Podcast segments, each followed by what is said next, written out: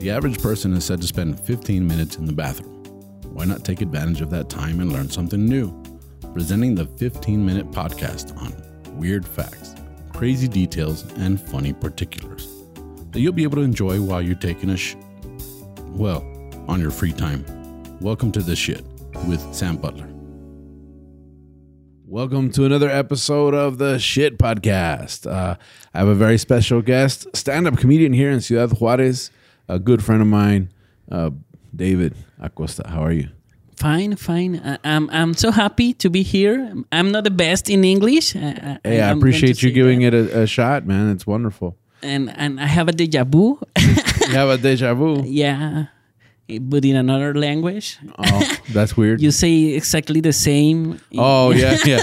I said the same things in English as I said in the podcast. Yeah, yeah. We did the podcast in Spanish already, and so this is the English the English version of the podcast, Da Cagado podcast, and I say the exact same thing, but um, that's the point.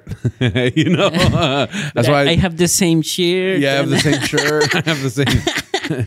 it's But good. it's another day. And you know what? We're actually going to talk about a subject that's pretty similar to the one we talked about in the in the Spanish podcast. Yeah. We talked about samurais in the Spanish podcast. We talked about katanas, and then we talked about uh, Yasuke, right? The African uh, samurai that was pretty awesome. Well, we're going to talk about sumo wrestling in this episode, and uh, Fat no. guys naked, fat guys naked. almost naked. yeah. Hey, what's up, ladies? How you doing? if you like fat guys naked, I know one. I'm looking for an army, An army? sumo sumo a sumo army. Actually, I, I um, a long, long time ago, uh, I used to be a partner in a gym. Okay. You know, I was a part owner of a gym, and it was a boxing, MMA uh, gym, martial like mixed martial arts, boxing, and we had some fitness stuff uh, there, but it was mostly boxing and and uh, mixed martial arts. And I used to always joke around because I've always been a big guy. I always joke around that my mixed martial art was sumo wrestling, and people believe me. That was the funny part. no, but uh, sumo. I mean, everybody that is listening to the podcast is probably familiar with sumo wrestling, but um I I read something and I thought, okay, let's talk about sumo wrestlers this episode. So let's talk about some interesting facts that have to do with sumo. What do you think sumo means? Um, I don't know uh, the word. The sumo? word Uh, sumo. like uh, uh, in Spanish, sumo is like uh, I think that is like a, a drink, a, a, a Japanese drink Uh-huh. or or Asian drink. I don't know. yeah, like uh, sake, Uh-huh, like, sumo sake, like uh, Yeah. juice, juice, jugo, yeah. juice. Yeah, Uh-huh, uh, like some something like that. Yeah. Actually, it means wrestling. that, that's lucha. You know, sumo. Um, it's more than a thousand more than a thousand years ago. There was sumai tournaments where a representative of each province used to travel to a noble court and fight the in the other province's representatives. So you had a province and another province, and they had their guys, and they're like, "I have my guys, and let's." It was like a roast battle with fat guys, you know. but uh, in in every uh, country uh, have a, a a system to to to to know that the peso from The weight? uh from every guy to or or is no, there was no weight. Okay okay It does in, in sumo wrestling. That's one of the things that that's one of the interesting facts. There's no weight class. okay okay okay It doesn't matter. The bigger, the better. okay Yeah. Two tons of fun. you know it, and that's and that's what's interesting about sumo wrestling uh, wrestlers is that you some of the rest, sumo wrestlers that were famous were like six foot eight, okay right? Which six foot eight would be how much in in meters? And it's like I'm gonna say it's like two hundred and fifteen. Mm, yeah 200 Dos metros con, con tres centímetros. So it's two three. Oh. Yeah, I mean that's how that's how tall these guys are, and they weigh like six hundred pounds. or giant or like a giant. King Five Kong. five hundred pounds. Now, the average sumo wrestler weigh is about one eighty five. Okay. I'm 188, so about that much shorter than me is the average sumo wrestler. So that's pretty big, especially for like Japan. Yeah. Yeah. That's Yeah, true. it's almost six foot tall. Um, well, it's about six foot tall, and they weigh about 150 kilos, which would be like 320 pounds, 330 pounds. So that's the average sumo wrestler. The loincloth, or calzon, right, of a sumo wrestler is about six or seven meters long. Now I know six meters is 20 feet, so it's about 23 feet long. That's that's how much cloth it takes to wrap around that big boy. uh, average sumo wrestlers live about 65 years, which sounds pretty good actually, but that's And- less than the life expectancy in Japan. It the life expectancy is about 78. Okay. And and the the reason is este Wear and tear. different reasons or or I, I, yo pienso que es desgaste. A heart attack. I didn't didn't say. It just says that that's. I mean, and you see that like, I think sumo wrestlers live longer than professional wrestlers in the U.S. Okay. they all die. All the professional wrestlers in the U.S. die young because of the steroids that they use. I mean, I think you know. I, I think that um, it's a sport that uh, need uh, practice uh, strong and exercise a lot because uh, I, I I I see in the TV a lot of uh, fat people in, in the same complexion and that can walk and can't uh, do anything and they they look like uh, people strong. Yeah. Well, what these guys do, um, what they say is that when they retire, they lose weight fast, Oh. and you can't even recognize them on the street because because all of that is just fat that they put on for volume. So they eat twenty thousand calories a day. That's that's to that's like to build up enough to have the mass, but that's not like visceral fat. It's not in their organs. It's it's, uh, it's surface It's fat. only the skin. Yeah, and so they they do that. So when they quit, they lose their weight really fast, and they're pretty skinny. There are no female sumo wrestlers. They're not allowed to enter the sumo ring. As a matter of fact, in the past, it was believed that if a woman entered into the ring, the ring had to be purified again. Yeah, that was that was part of the Shinto religion. You know, which which sumo wrestling is is not only just a, a sport, but it has religious connotations. It was believed that sumos um, were performing for the gods. Okay. So when you go into the into the dojo or the the ring, uh, and you look around, it, it's decorated like a Shinto temple. Okay. It has uh, I mentioned it had like purple curtains and and stuff up on the ceiling space, and so when you see if you've ever seen sumos, they start stomping their feet. That's believed to expel evil spirits oh. from the ring, and so it, it all has a religious, it all has a, a religious meaning. Um, let me see. Because um, it's not an Olympic sport, right? No, it's not an Olympic sport. No.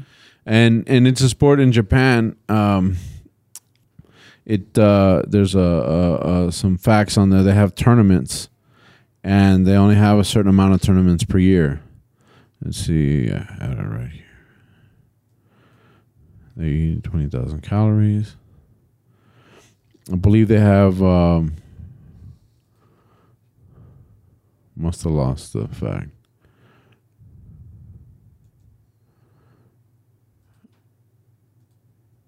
Yeah, I don't. Well, yes, I, I do. I see. Uh, this is called dead air. I know, but um, there are ceremonies. The bouts last twenty to thirty seconds. There's a ceremony before each bout.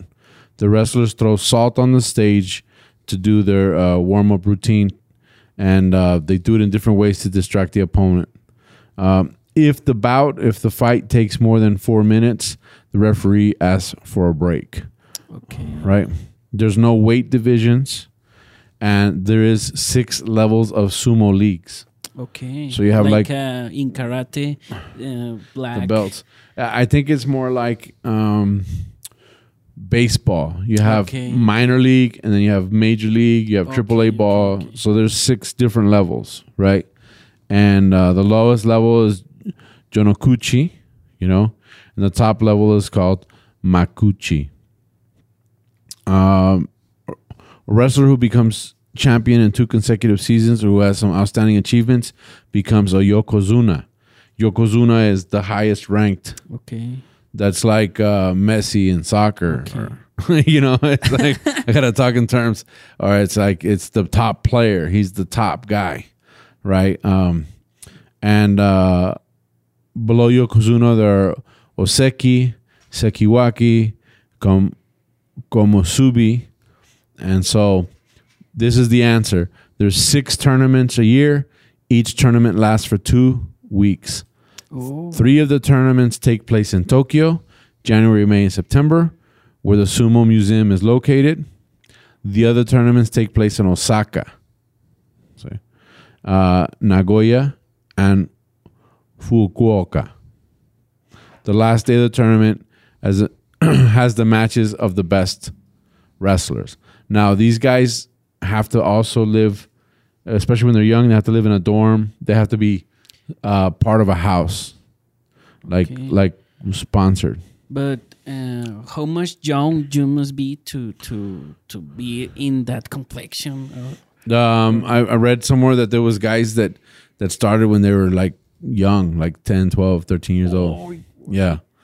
And um, when they're not fighting, they have to wear a kimono and then the hairstyle like that and sandals. yeah. And when they're young, when they're young, they have to wear the wooden sandals so you can hear them going. and that's so that you un- that's to remind them that they need to keep working. Right? Um, sumo wrestlers don't make as much as professional athletes. For example, when you start thinking about baseball players and football players, or even soccer players, they're making millions of dollars a year Yeah. right? Well, um, the Yokozuna, the top sumo wrestler, gets And McDonald's. he gets he gets all you can eat Big Macs. yeah, he gets a hundred thousand dollars uh, for winning the tournament, and about thirty thousand dollars a month. Still pretty good money, but it doesn't compare, right? yeah. Uh, sumo wrestlers in the top division make about eight to ten thousand a month, and most sumo wrestlers um, don't get paid. Uh, they get other kinds of compensation, like McDonald's. yeah. Yeah. Um, I had some other interesting facts, but the the thing, the reason I really wanted to talk about sumo wrestlers is because um, about maybe five or six years ago, I had heard this, and it turns out it was true, right? Um, the first sumo wrestler to win and become uh, Yokozuna that was not Japanese. Oh, it was Yeah. black too. Yeah, he was also black. It was Yakuza. He's he get. We know what happened. Now we know what happened with him. No, no. He actually. I mean, there's so much to know about sumo wrestling, but like I said, we're just we got 15 minutes to talk about this. But his name was Akebono, right? Akebono's original name was Chadwick Haheo Rowan. Also, American. or- yeah, actually, well, he's American because he's he's from Hawaii Oh, but I don't know. I mean, yes, he's he's part of our. uh, He's it's one of the states, okay. but he's Samoan. You know, okay. um, I guess his nationality is U.S. Uh, his ethnicity is Samoan. You know, but he was he was Chadwick Haheo Rowan, uh, also called Akebono Taro, born May eighth, nineteen sixty nine, Waimanalo, Hawaii, USA, American born. Okay, so he's a Japanese sumo wrestler. I know that He wrestles in Japan. Who, uh, in January 93, 1993, became the first non-Japanese person to be elevated to Yokozuna, Grand Champion status, the highest rank in professional sumo. Okay. Yeah, he grew up on the island of Oahu, Hawaii, and he entered college there on a basketball scholarship. In less than a year, he had dropped out of school because he had arguments with his coach and found his classes to be boring. So he set all that aside and um, uh, he got interested in language and culture. So in 1990, in 1988, he agreed to meet fellow Hawaiian Jesse Kuhaulua, who had become a sumo stable master in Japan before retiring from sumo competition in 1984. So he goes and he meets this guy that used to run a stable of sumos. Okay. They all had to live together. And then he becomes interested in it and he gets persuaded, you know, he decides to go to Japan Yeah, yeah, yeah. and he starts he starts moving through the ranks in Japan. He's he's he's winning a bunch of um uh, at the look at this is interesting what it says during his first six months in Japan. Rowan was so homesick that he cried almost every night, and his Japanese was so poor that he could not mix easily. He could not talk to the other guys. So during practice, he showed a lot of strength, but he had difficulty maintaining his balance. He was six foot eight, Oh. two meters, you know, three centimeters, and uh, well, actually, it says two hundred four centimeters, and he weighed about five hundred pounds. Okay. Son como like, uh, 225 kilos. Yeah. Yeah. With persistence, he, he gradually developed techniques and skills, and then he got through the lower ranks, but uh, he was struggling. So he he uh, everything changed for him in 1992 when he won his first tournament and championship, and then he was uh, moved up in the ranks, and he kept winning. And in January 1993, he was promoted to Yokozuna, something that nobody else had been promoted. Um, and and it took him 30 competitions to get there. So not only was he the first non-Japanese person to be a yokozuna, he did it in a short period of time, 30 competitions. Okay, I can imagine the the fury, the angry, the angry that be the, the Japanese. yeah, they're all Why fucking Yeah. being a Yokozuna? Yeah, it's like oh, well, actually, one of the interesting facts that I that I read about is that the yokozuna, um, the last ten years, it's, it's been very little yokozuna. okay, So, so much so, uh, yokozunas that are Japanese, it's been mostly the Mongolians okay, okay. that have been winning all these tournaments, kind of like the Brazilians in the bull riding in the U.S. you know, but it's the Mongolian sumo wrestlers that have been winning. But that was what I thought was really interesting. For the first time in history, 1993, a non-Japanese becomes the yokozuna. okay. Yeah, and his his name was once again. I, I have a hard time remembering these names. Um, Chadwick. Um, Chadwick uh, Rowan. Yeah, it's Akebono. ah, yeah, yeah. Yeah, Taro. I guess I guess it's Taro. It's T A R O Taro. Taro. Taro. Akebono Taro. Well, he eventually became a U, uh, Japanese citizen Yeah, yeah, yeah. and decided to stay there, and he legally changed his name to Akebono. Okay. Taro. Okay. So he Cool, cool. And that's it for this episode of Sumos on uh, Sta Cagado Re- uh, podcast, Sta Cagado Wrestling, Sta Cagado Podcast. Thank you guys for joining us. Thank you, David, for being here. Uh, No, thank you too. yeah, I appreciate you giving it a shot in English. I know it's not your first language, and so we encourage everyone to try other languages, and um, we we just get better uh, as we try new things. That's the way it is. I mean, I, I my first language isn't Spanish, and and I try so. Um, I've been getting better at it. So thank you guys for all the support. Thank you for watching us on YouTube. Please like, subscribe, and share this video or uh, share the podcast with your friends. Uh, hopefully you enjoy it. You have you have something to talk about at the office. With that being said, um, how can people find you on social media? Uh, you can follow me in in like uh, David Acosta in everywhere, and I have another pro- and a podcast in Spanish. Uh, his name is Sin Estar Jugando, like this, and That's all. Thank you. Yeah, thank you, David, and you know, congratulations on all your success uh, in stand-up comedy here in Ciudad Juarez. Yeah. Keep keep working. We all we all are working towards the same goal. So uh, I appreciate you being on the show, and I appreciate your stand-up. So we'll we'll wrap this up. You can find me as tu amigo Sam on all social media platforms, and also my YouTube channel. If you're listening to this on Spotify, you can find me on YouTube at uh, tu amigo Sam, but also on all platforms for podcasts um, as Sta Cagado Podcast. With that, we wrap this episode up. Thank you guys. We'll catch you again next week.